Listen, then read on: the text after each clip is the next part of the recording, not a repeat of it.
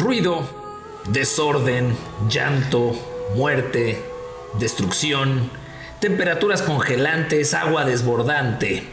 Así fueron los últimos minutos del Titanic.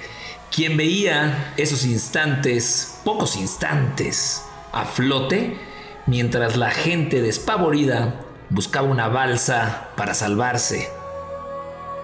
Terminaron siendo insuficientes.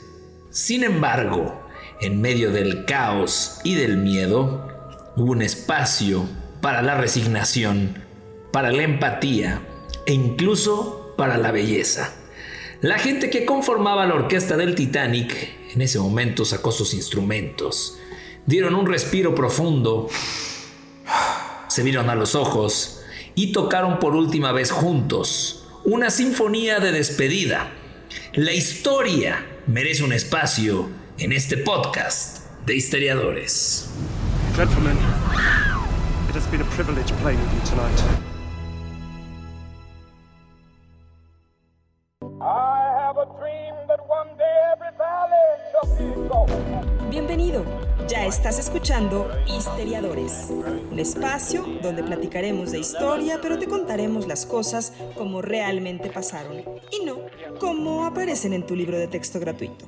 Conducido por Daro Carrillo y Feror Casitas. ¿Qué pasa amigos historiadores y habitantes del planeta Kepler? Sean ustedes bienvenidos al mejor podcast de historia del mundo mundial y galaxias aledañas. Esto es Historiadores, así pasaron las cosas. Y aquí se encuentra. Ah, primero soy Daro Carrillo, muchos. Este, y aquí se encuentra mi querido Fer Orcraxitas. Citas, citas, citas, citas. ¿Qué pasa, amigos histeriadores? Mi crack, es un gusto absoluto estar aquí contigo y eh, pues en un episodio más, mi crack de histeriadores de esta temporada número 7 en el recorrido cómico, mágico, musical. eh, claro que sí. Claro que sí. ¿Cómo estás, mi crack? Bien, bien, la verdad. eh, pues muy emocionado, crack, de saber que ha llegado con éxito, o le estamos llevando con éxito esta temporada número 7 musical, que nos ha costado trabajo, amigos, buscar temas que no sean como pues, la historia típica, ¿no? O la biografía. El reggaetón, sí. Exacto, exacto, la historia del reggaetón. Eh, y el día de hoy tenemos un tema sasasasazo.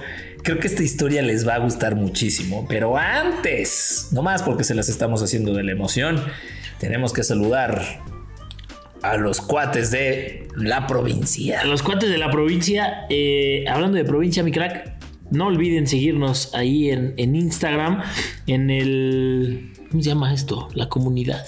Ah, sí, en Borrachos el, de la el channel, ¿no? Borrachos de la provincia, para que pues no se pierdan de eh, noticias, novedades y babosadas que ponemos por ahí. Es un chingo que no subimos nada. No, ¿cómo no? Desde el 16 de enero. La vez pasada que grabamos, Subimos ahí en Borrachos de la sí, provincia. te estábamos diciendo. Lanzamos teaser. ¿Por qué te ríes? No me acordaba, no, no lo vi, pero me da mucho gusto que sí lo hayamos hecho, crack. O así estábamos. sí. Ahí andábamos poniendo eh, a la gente al, al tanto de todo lo que sucedía con nuestro podcast. Ya vi que. Ay, ahorita les mandamos una fotito también. Sí, ahorita vamos a, a que subir. digan de que no. ¿Qué dice las demás redes, mi crack? Ah, pues mira, en Facebook dice, es que además les va a encantar porque esta es del 30 de noviembre del 2023. Dice, o sea, no- no- nos pone Vicio Vázquez. ¡Ay! Se llama como lo que más nos gusta, mi crack.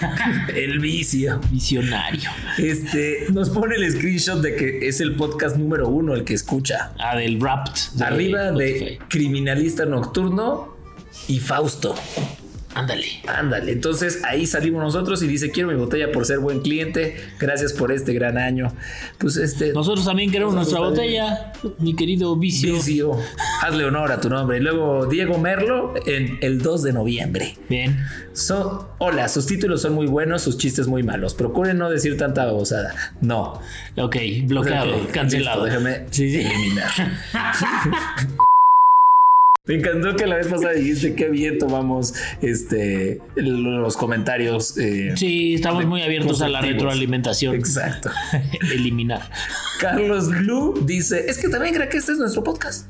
Y lo hacemos como se nos pegue la gana. Si no les gusta, Ahí está, ahí está el unfollow, caminen. ¿no? Y cuánta gente nos ha aplaudido por los comentarios, por los chistes, por las babosadas. Claro. Y por las lecciones y lecciones de vida.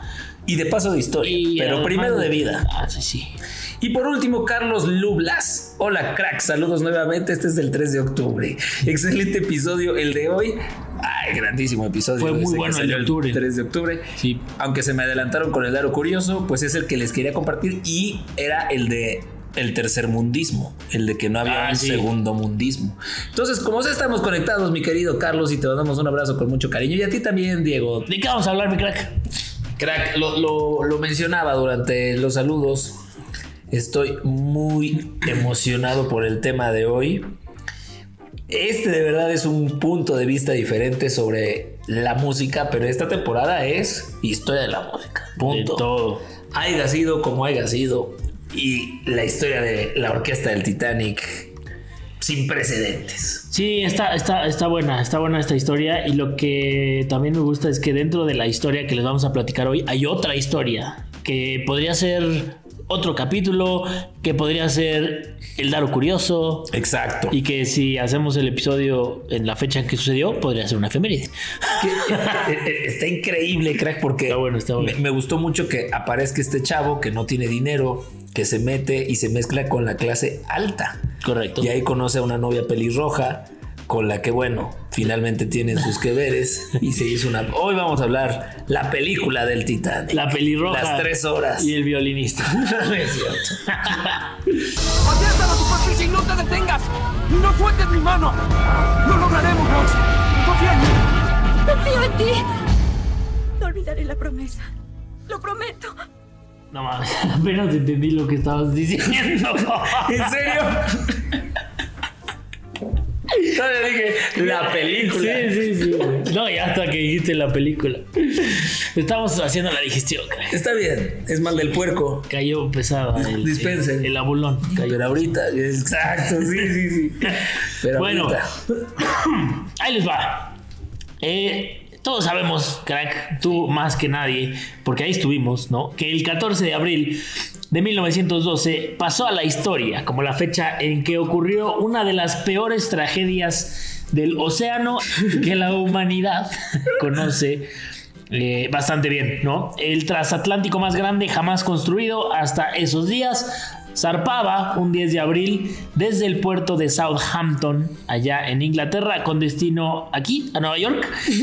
Eh, evidentemente estamos hablando del famosísimo Titanic. Apenas cuatro días después de haber partido, un iceberg lo partió, Pues provocando el catastrófico hundimiento eh, que acabó con la vida de 1514 personas. Eh, entre las personas que murieron había varias leyendas de la época, eh, como el hombre más rico del mundo en ese entonces, que era John Jacob Astor IV, o el millonario Benjamin Guggenheim. Eh, alrededor de este acontecimiento histórico, pues sabemos, ¿no? Que hubo muchas historias, ha habido muchas leyendas, ¿no? Eh, contadas por los sobrevivientes, como también leyendas de las personas que fallecieron. Sí, entre estos millonarios, crack, faltó el señor cautiverio, que él sí tuvo bolsa, este balsa Y bolsa. y bolsa para salir. oficial. Él es el que no subió a su balsa. Sí. Y ahí ya salimos. Pero bueno, entre todos los fallecidos hay una historia en, en particular que logró conmover profundamente a toda persona que pues escuche esta historia. Nos referimos a los músicos del Titanic. Y acá te vamos a contar la verdadera historia de estos güeyes, porque en la película se ven, sí, cuando, o sea, la- instrumentan la película, pero aparecen en una escena en particular cuando el Titanic se está hundiendo, que es por, do- por lo que la gente la ubica más. Sí. Pero la historia de estos güeyes pues, tiene un fondo. Claro. Y es muy interesante. No, y acabaron en el fondo, crack. Que eso pues, es, es también Como nosotros el día de hoy. exacto. La historia del naufragio se conoce principalmente gracias a la famosa película del grandísimo James Cameron, donde Leo sí cabía, mi crack. Sí cabía. Sí cabía. La madre. Pero bueno, entre las curiosidades de la película destaca el hecho que se incluyeron muchas historias reales. Una de ellas es la de la orquesta del Titanic. La escena en la que les estábamos platican- platicando, vemos a estos músicos tocando en pleno hundimiento, intentando dar consuelo a los pasajeros. Es eh, pues una de las, de las escenas más conmovedoras de la película. Pero fue mucho más la historia real. ¿Sabes cuál también está muy conmovedor, mi crack? Cuando los viejitos Sí, es, es durísima esa escena, ¿no? manches, se abrazan y es Y ya es como- adiós, mi Nos vamos juntos. No, pobrecitos. Bueno, Bueno, eh, sí. Bueno, la orquesta del Titanic, ¿no? Haciendo gala de todo su valor, amor al arte y elegancia, en efecto, tocó en medio del caos total y pues del pánico, ¿no? Que evidentemente estaba por todos lados. Y trataban de dar un rayo de esperanza, ¿no? Ante un final que pues sabemos que no era nada prometedor y ellos también lo sabían, ¿no? La embarcación choca contra el iceberg aproximadamente a las 11.40 de la noche del 14 de abril. Para la 1.15 de la madrugada del 15 de abril, los músicos aún seguían tocando temas festivos y populares. A las 2.10 de la madrugada, con la cubierta del barco ya completamente a oscuras, sin más botes salvavidas ni ninguna esperanza de poder salvarse, el director le dio las gracias a los músicos y les dio luz verde para marcharse. Pero ellos decidieron regresar, seguir tocando, dejando huella y trascendiendo en la historia. Me quedé pensando. O sea, imagínate, dos horas ya están viendo cómo se está inundando todo, ya está valiendo madre todo. Y les dice, pues ya váyanse. Y yo creo que ellos dijeron, va. Y voltearon y así, ¿a dónde, güey? así el barco así, empinado. Es como, no, güey, pues ya, No, pues ya, güey. ya me quedo. Aquí, aquí seguimos. Muchos de los misterios del Titanic quedaron sepultados bajo las aguas del Atlántico, pero otros muchos lograron ver la luz, pues gracias a las historias que contaban los sobrevivientes, justamente gracias a una de estas personas fue que se conoció la historia de la orquesta del Titanic. Se trató de Mary Hilda Slater, una joven canadiense que estudiaba música en Italia y que a sus 27 años se dio cuenta que pues, su carrera no iba a ninguna parte y su hermano ya no quería pagar sus estudios. Pues un día conoce a Harry Styles, grandísimo, a Harry Reginald Dunbar Lacon de Otelli, que era hijo del parlamentario y varón británico Sir Edmund Henry Knowles Lacon de Otelli. Pedo en el Starbucks, ir a pedir su café americano este güey. Y si espiral. Exacto. Harry vivía en la isla de Denman, del lado oeste de Canadá. Le propuso matrimonio a Hilda y ella aceptó. Hilda estaba en Inglaterra comprando su ajuar y tenían un boleto para regresar a casa en el Titanic. Subió a bordo en Queenstown como pasajera de segunda clase que oso, compartiendo camarote con Florence Kelly. ¿Cómo? Había segunda clase. Había segunda clase. Había gente atrás de la cortina. No nos Episodio trágico, trágico. pero las risas no faltan. Sí, nosotros la vamos a pasar bien. Van Ustedes escogen. Madre, cracks. Pero bueno, en sus maletas traía, entre otras cosas, su vestido de novia, sus zapatillas, unas medias de seda y un pañuelo para el pelo. Todo con un valor de 4 mil dólares. Porque se lo había gastado lo demás en su boleto. Exacto. bien, como se gastó esto en el ajuar, pues ya, Ya me no le quedó. para primera clase. Ya no le quedó. Uy. Hilda sobrevivió al hundimiento. Probablemente en el bote salvavidas número 13. Pero, pero evidentemente perdió todo su equipaje, su, su, su este de la boda. Bueno, pero se salvó, güey. Pues sí, este, incluido su ajuar, chingada madre. Sin embargo, ella fue la primera en hablar de los músicos del Titanic en una entrevista que concedió al Worcester Evening Gazette de Massachusetts tan solo 24 horas después de haber pisado tierra firme. Algo que probablemente hizo que ella se involucrara tanto en estas entrevistas y hablara tanto de este tema de los músicos, pues fue precisamente su afición a la música y que pues en el pasado ella había estudiado música, ¿no? Eh, otros sobrevivientes después confirmarían lo que ella había comentado, ¿no? Ella decía, los hombres tocaron Strauss, Sullivan, valses y otros temas festivos de la época hasta el momento definitivo del naufragio, produciendo en los pasajeros un suspiro de esperanza y compasión. Contaron que las notas animadas o reposadas, según cada pieza, se mezclaban con los gritos desesperados de los pasajeros. Imagínate esa dualidad, crack. No, no, no, no, no. O sea, la música que estos cuates estaban tocando así Hermosa. preciosa, divina, que te podía llevar así al limbo. Y por el otro lado escuchabas así los gritos de familias separadas, gente Dolor. cayendo. Este. Ah. Sí, sí, o sea, caos brutal, ¿no? Estos güeyes sí son. Y son unos cracksazos.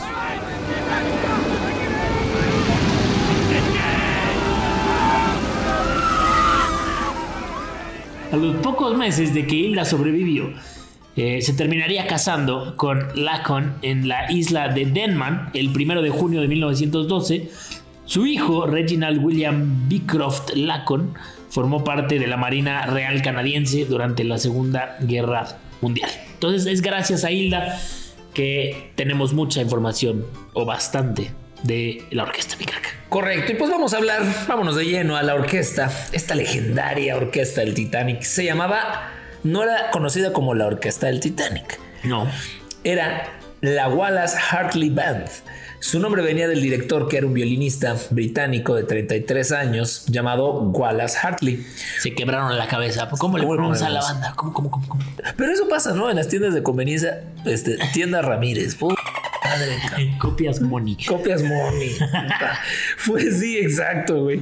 Aquí se llaman Angie. Sí, sí. Fue justo él quien, cuando empezó el caos, el hecatombe del accidente, se instaló junto a sus siete músicos en entrada delantera de la primera clase. Ahí estábamos saliendo mi yo. Y luego en la cubierta del barco, cerca del área donde estaban los botes salvavidas. Instrumentos en mano. Mucho terror, pero empezaron a tocar. Los músicos del Titanic eran ocho y se dice que solo en el hundimiento tocaron todos juntos, ya que en el resto de sus presentaciones en el viaje tocaban en grupos de tres o de cinco. Los nombres de los siete restantes que también murieron en el naufragio eran Roger B. Crew, John Wesley Woodward, Fred Clark, Percy Taylor, George Creans, Theodore Briley y John Jack Hum. Aprobado, mi crack. Creo que sí. En el British. Un dato curioso relacionado a las historias personales de los músicos del Titanic fue el hecho de que dos de los músicos, eh, el chelista francés Roger Bricois, el joven. Ah, entonces no lo dije bien, mi crack. Es que son las dos formas. Ok. O sea, es como le dicen en, Pra- en- en Francia y Exacto. como le decían en, en Inglaterra. ¿Tú escogiste el inglés? Me costó, porque me cuesta diferenciar el francés del inglés. Este, pero bueno. Bueno, Roger Bricois, el más joven del grupo, y el pianista británico Theodore Brayley habían viajado a principios de 1912 a bordo del Carpathia, eh, justo antes de pues mudarse al Titanic, ¿no? Para el que no sepa, el Carpathia fue justamente la embarcación que, estando a aproximadamente 90 kilómetros de distancia, puso todo el poder de sus máquinas para llegar al lugar del naufragio y poder ayudar al rescate de los 706 sobrevivientes. Es decir, gracias a ese barco hubo sobrevivientes. Y, y poco se habla de eso, ¿eh? Sí, sí, sí. O sea, es verdad. En la película N- Nadie sabe. sale así, puta, de fondo. Claro. ¿no? De que se acerca el barco y ahí cortan. Pero es el Carpathia. Carpathia, tío. Hostia. Es que desde- ese era español. Desde Ibiza. Para el mundo. Para el mundo. Bueno, mucha gente erróneamente incluye a los músicos del Titanic como parte de la tripulación del barco Y esto es bien interesante porque la realidad es que ellos no formaban parte de la tripulación ni recibían ningún dinero por parte de la administración del Titanic. Viajaban como pasajeros comunes hospedados en las áreas de segunda clase. Eh, la White Star Line, que era compañía propietaria del Titanic, había contratado los servicios de la orquesta a través de una agencia de talentos con sede en Liverpool llamada Black Talent Agency, que era propiedad de los hermanos Charles y Frederick Black. Esta agencia se había hecho popular en el sector de animación musical para compañías de barcos por sus bajos precios. Y esto va a terminar siendo muy importante en el desarrollo de esta historia. Pues los jóvenes músicos subieron al Titanic con toda la expectativa de ser los responsables de la animación musical en las diferentes áreas de la primera clase del barco. Era o aeróbics en la alberca o tocas este, tus instrumentos. Sí, concurso de perreo. Exacto. Pero el sueño duró apenas cuatro días. La noche del naufragio, la mayor parte de la tripulación estaba en sus camarotes y los músicos del Titanic ya habían terminado su chamba. Esa noche no iba a haber baile, al final sí hubo. Sin embargo, ante los primeros signos de la tragedia, reaccionaron rápidamente y la orquesta empezó a tocar sin dudarlo. Justamente entre las frases de la película Titanic destaca la verbalización de este momento en el que el músico que llevaba la batuta le dice a sus compañeros que fue un honor tocar en su compañía y les dice, pues busquen un resguardo, güey, vayan a, salvarse. Los jóvenes empiezan a hacerlo, pero pues es que este güey se queda y uno a uno regresan para acompañarlo, ocupando sus lugares y retomando el ritmo de la música y tu madre, qué escena, qué momento, pinches héroes estos güeyes. pareciera que son como los, los capitanes del barco, ¿no? Que se hunden con el barco. Claro. O sea, no, el capitán no se, no se salva. Es que ante lo inminente deciden tomar una postura. Es que eso es lo muy difícil. O sea, sabes que, no hay mucho espacio y que lo natural sería correr, empujar, llorar, sufrir. No, pero no, no, no corro, no grito, no, empujo. No, no. Y estos güeyes dijeron, no, cabrón. O sea, el último respiro de aliento a esta gente. No mames, qué grandes estos güeyes. Enormes. Enormes. Sobre la última canción que se escuchó en los instrumentos de la orquesta del Titanic, hay eh, dos versiones populares, ¿no? La más conocida dice que la última canción fue Nearer My God to Thee, aunque otras posturas defienden que fue el himno Autumn o el tema Proprior Dio. En todo caso, se sabe que fue una pieza que los músicos del Titanic conocían muy bien, pues a esa hora ya la cubierta del barco se encontraba en total oscuridad y casi casi que se la sabían de memoria. Qué miedo, güey. Una de las leyendas más insólitas sobre la orquesta del Titanic se relaciona con la Black Talent Agency, de la cual ya les platicábamos, ya que se dice que cometió uno de los actos más despreciables después del accidente del Titanic. Violet Jessop iba a relatar todos los hechos insólitos que cometió esta agencia. Pero, antes de entrar a esos temas, ¿quién fue Violet Jessop? Yo te cuento. Y aquí viene la, la inception del episodio. Exacto. Yo te cuento, crack. Amigos historiadores, habitantes del planeta Kepler.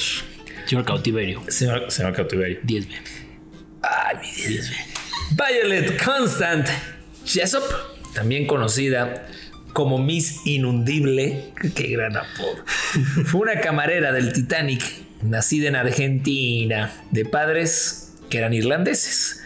Su padre fallece cuando tenía 16 años, por lo que su madre decide emigrar a Inglaterra, como quisieran hacer muchos de nuestros amigos argentinos probablemente. Saludos hasta allá. Aquí Violet empezó a trabajar como camarera naviera del Royal Mail En 1908 trabajó en el barco Orinoco que después pusieron unas taquerías muy conocidas de aquí. hecho, eso daban de comer ahí en el eh, barco. exacto, tacos orino.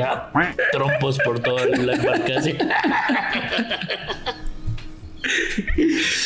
bueno, pues el barco Orinoco, que era parte del White Star Lane, la misma compañía naviera del Titanic y después fue trascendida al Olympic. Transferida. ¿Qué dije? Trans. Transferida. No, dijiste otra cosa. No, te lo juro, por mi mamá que dijiste otra cosa. ¿Lo escuchamos? Y después fue trascendida, trascendida, trascendida, trascendida, trascendida, trascendida.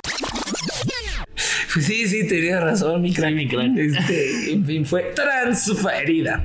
Pues resulta que el 20 de septiembre de 1911 el Olympic tuvo un accidente en el que chocó contra el buque de guerra HMS Hawk frente a las costas de Inglaterra.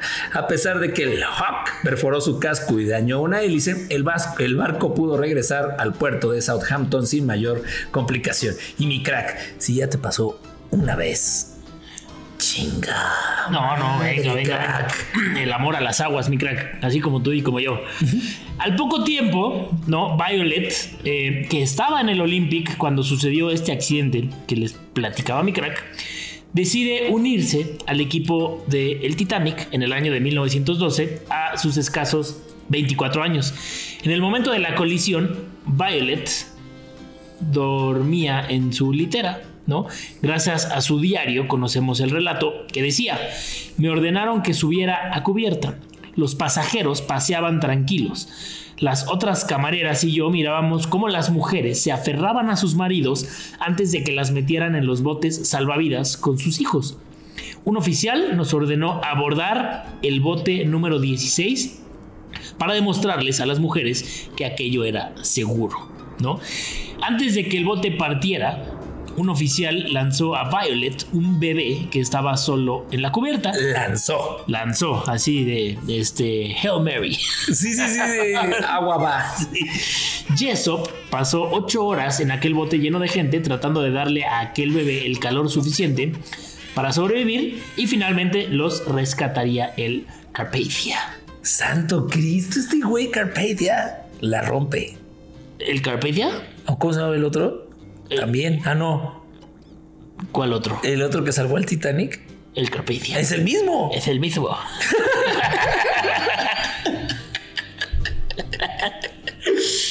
es que lo puedo decir en español, O en español. lo puedo decir en exacto, en castellano, es Carpathia, Exacto. o en inglés, británico, que es Carpathia. Carpathia. Pero sigue teniendo un tinte. Pero es el mismo español. barco, crack. Esto está cabrón. Sí. O sea, No estamos poniendo atención a lo que Lo importante. Violet Jessop llevaba dos colisiones y dos accidentes yo, yo creo que dijo: me, cambio al Titanic, que es más seguro. Sí, es Porque no va a este volver a el- pasar. Porque te acuerdas que decían, el barco es inun- inundible. Inundible. O sea, no hay quien lo tumbe, ¿no? Santo. Me voy al Titanic, corte A, Ándele. salió con bebé en mano. Eso estuvo muy cañón. Hasta que llegó el Carpathia. Qué grande. Bueno, Pues en fin, después de, de haber sobrevivido al Titanic, Violet continuó su carrera por los mares y a finales de julio de 1914 iniciaba la Primera Guerra Mundial y el Reino Unido puso en marcha el transatlántico Britannic. Violet formó parte de la tripulación de este barco como enfermera de la Cruz Roja porque pues acá se hace de todo, ¿no? El 21 de noviembre de 1916, cuando el transatlántico navegaba por el mar Egeo, no, crack, no, mi crack. sufrió una gran explosión al toparse con una mina. Esto ocasionó una explosión interior que hundió el barco en tan solo 55 minutos, lo que dejó 30 muertos. No manches. Y sí, mi crack, por tercera vez en su vida se veía involucrada en un naufragio. Esta vez Violet no logró salvarse en un bote salvavidas, ya que el suyo y otros fueron chupados por las hélices del barco, pero Violet tuvo que tirarse al mar, golpeándose la cabeza con el barco. Eh, sin embargo, después lograron rescatarla, ¿no? Finalmente, decidió dejar los barcos por un puesto como oficinista tras el final de la Segunda Guerra Mundial en 1945, pero en el 1948, con 61 años de edad, volvió a embarcarse por dos años más. O sea, el amor al agua y a los barcos. Y al hundimiento. Sí, sí, sí. A lo mejor esa adrenalina le hacía falta. Sí, a lo mejor era como los güeyes de Red Bull, ¿no? Que buscan ese, Exacto. ese extremo y ese, O- ese riesgo. O tenía una relación tóxica con los barcos. Sí, más eh, años más tarde pisaría una cáscara de plátano y ahí sí fue cuando se Se murió. Se murió con un cacahuate. Bueno, regresemos ahora sí, entonces a la historia que ella relataba, porque fue un gran, este, una historia alterna muy interesante, la de Violet. Y ella relataba de lo que sucedió con la agencia de talentos y John Law. eh, Hume, el joven violinista escocés que provenía de una familia de músicos y que murió pues de manera trágica a los 21 años. Violet y el, y el violinista entablaron una amistad en los primeros cuatro días previos al hundimiento. Así le dice. Sí. Una El- amistad. El Tinder de De aquellas aquella épocas. Y Violet se enteró de que el músico cobraba 6 libras y 6 chelines al mes por su trabajo, pero que en ese salario debía contemplar los gastos de uniforme obligatorio para tocar, así como de su mantenimiento. Esto era restado de la paga, no, este güey. Se conoció después de que el 30 de abril es que quiero ser músico, voy a ser famoso, te lo juro, güey. El 30 de abril de 1912, apenas dos semanas después de la muerte de Hume, su padre recibió una carta de la agencia que lo había contratado. Y el escrito, la carta que recibe el padre de Hume, pues no se trataba de las condolencias por el fallecimiento de su muchacho. En cambio, los dueños de esta agencia de talentos le pedían al padre que pagara la suma en deuda de 5 chelines por el concepto de gastos pendientes del uniforme de su hijo. Tienes que ser un cara dura. Hijo, eh. Adjuntaron a la carta una factura con la indicación para completar el pago del uniforme que se encontraba en el fondo del océano junto al cuerpo del chamaco. El padre no tuvo más que pagar la insólita deuda a la agencia y obviamente pues esto terminó por manchar la reputación de la agencia. Eh, otro de los temas vinculados con los músicos del Titanic que se hizo noticia, crack, pues fue la aparición del violín del director Wallace Hartley. Junto a los cuerpos del violinista John Hume y el chelista John Clark apareció también el del director con su violín atado a él. El instrumento pues había sido un regalo de su prometida con la que el joven se casaría al finalizar el viaje. El violín tenía una inscripción que decía Que lo lea. Exacto, exacto, exacto.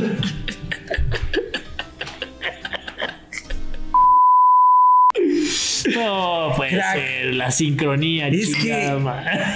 Es el whisky crack. ¿Qué va? Para los archivos, crack. Para los archivos de la sincronicidad. No, la inscripción decía para Wally con motivo de nuestro compromiso. Imagínate, güey, se iban a casar. Le dio el, el- el violín. Él también. eh, ella también, exacto. No manches, crack. Y pero bueno, pues lo recuperaron después allá del fondo del océano. El instrumento se dio por perdido por varias décadas, pero por mera casualidad fue encontrado en 2006 en el desván de una casa en Inglaterra.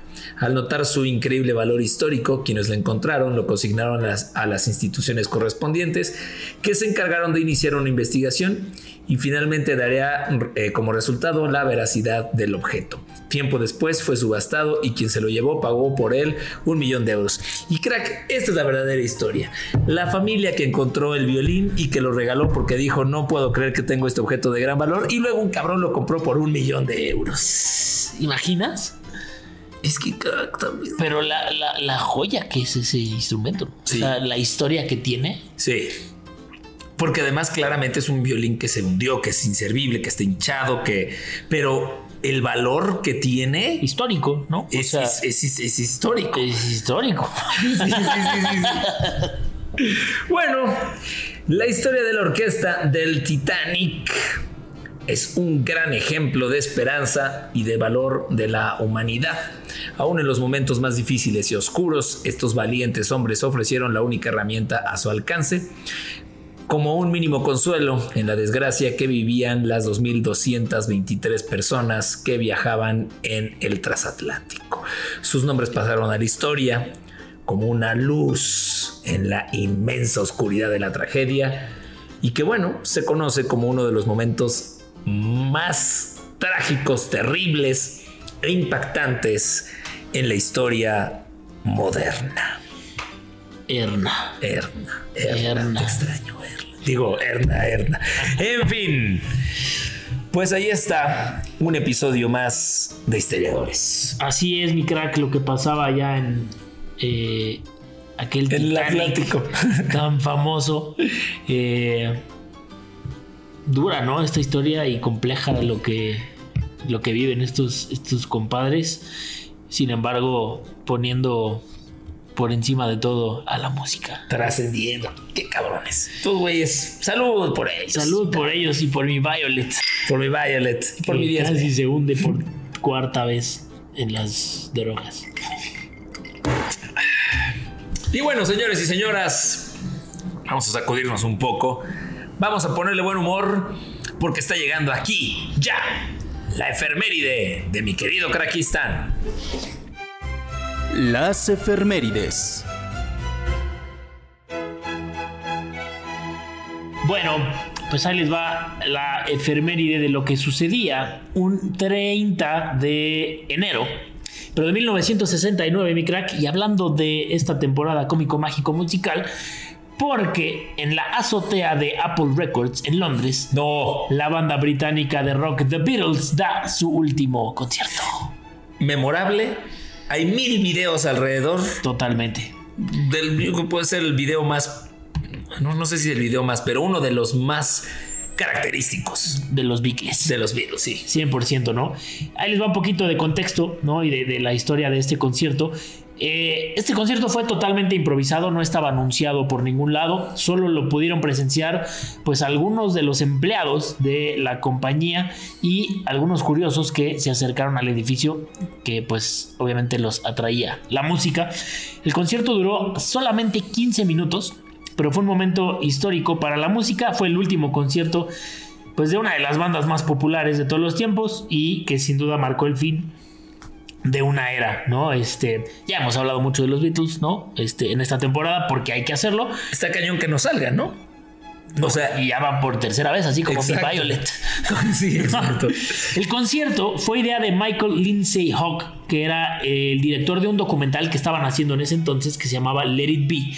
Eh, Lindsay Hawk quería capturar a los Beatles tocando en vivo y pensó que la azotea de sus oficinas pues sería el lugar ideal, ¿no? Este documental se centraba en los ensayos de la banda en los Twickenham Film Studios. Estaban trabajando en un nuevo álbum que se llamaría Get Back.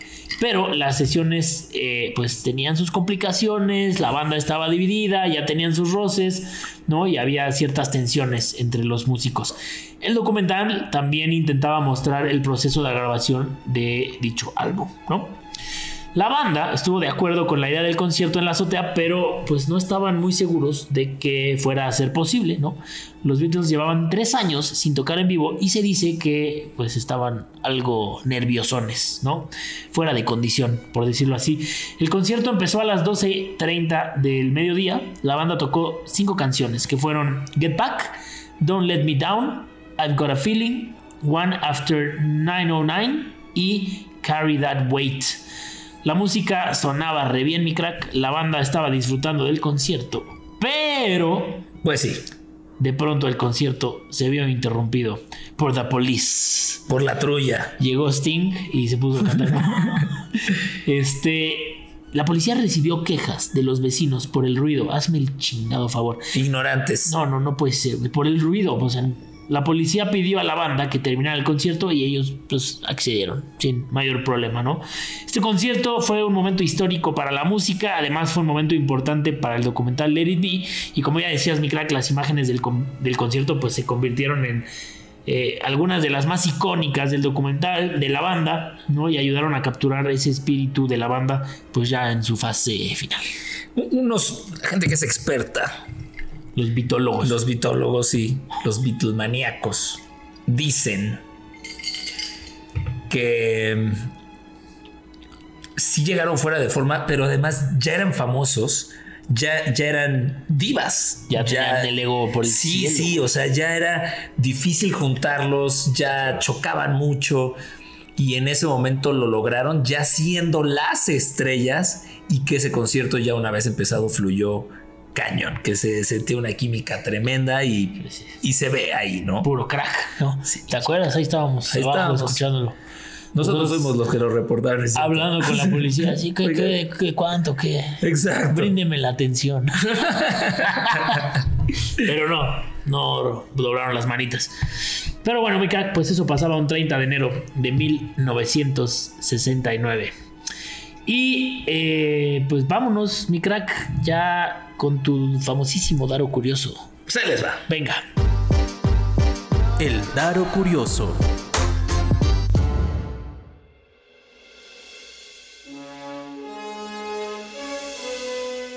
En 1941, crack, amigos historiadores, Winston Churchill, pues estábamos ahí en, el toma y daca de la Segunda Guerra Mundial, ordenó a los científicos de una instalación inglesa de alto secreto que pensaran en algún arma para lanzar contra los nazis en caso de que estuvieran creando un arma biológica, porque las armas biológicas y nucleares han rondado desde la Segunda Guerra Mundial, ¿no?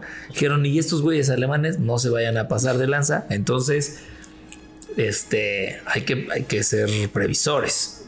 Tras unos meses, se les ocurre utilizar una cepa virulenta llamada Bacillus anthracis, conocida también como anthrax. Pum, Dijeron, ándale, cabrón. Antrax. De aquí, ándale, Antrax. cabrón.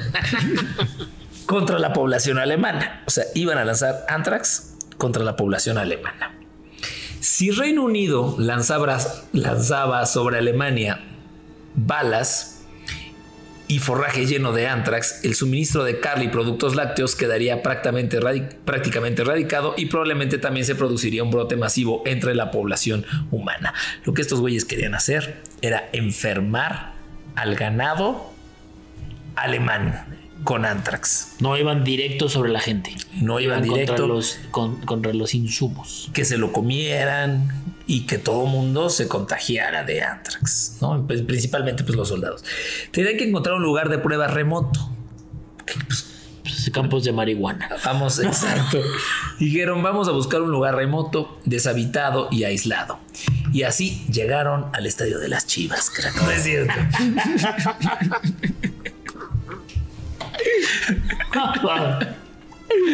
Ay, Es cierto, mi Rubens, pero eso sí es cierto.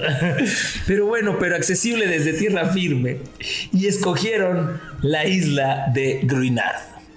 ¿Ok? Y de apenas dos kilómetros cuadrados. Y ahí vamos a hacer pruebas.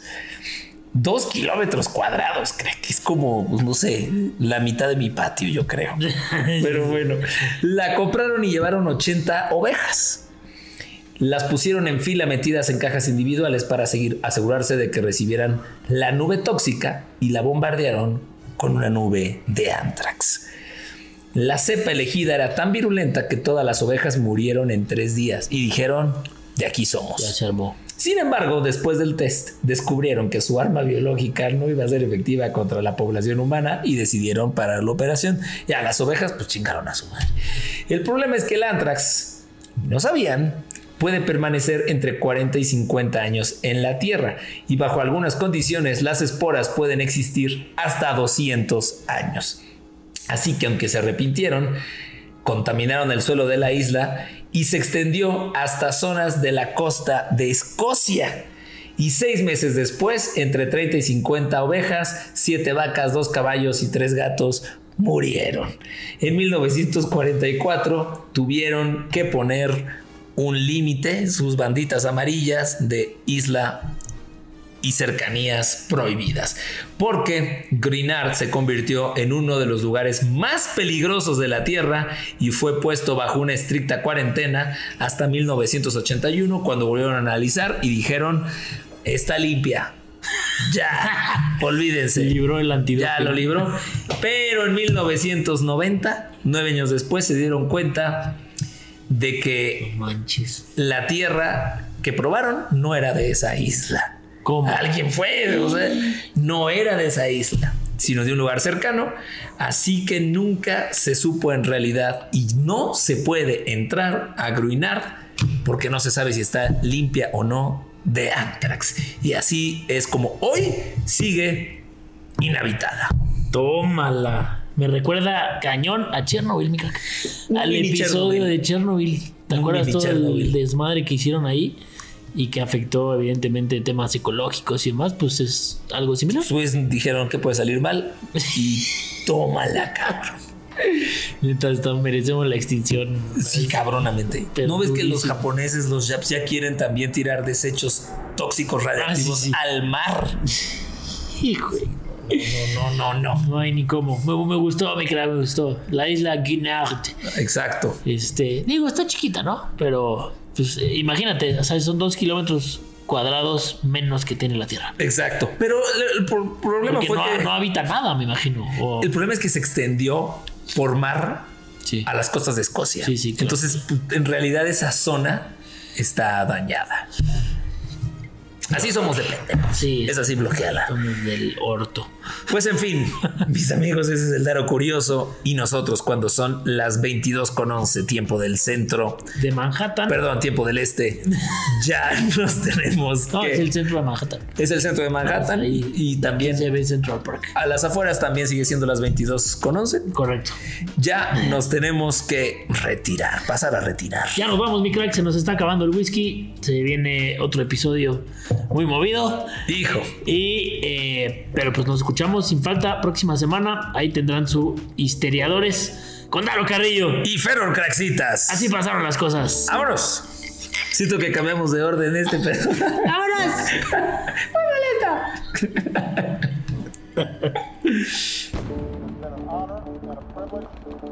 Damos por terminada la clase de hoy. Nos escuchamos la próxima semana en otro episodio de Histeriadores, donde te contamos cómo realmente pasaron las cosas.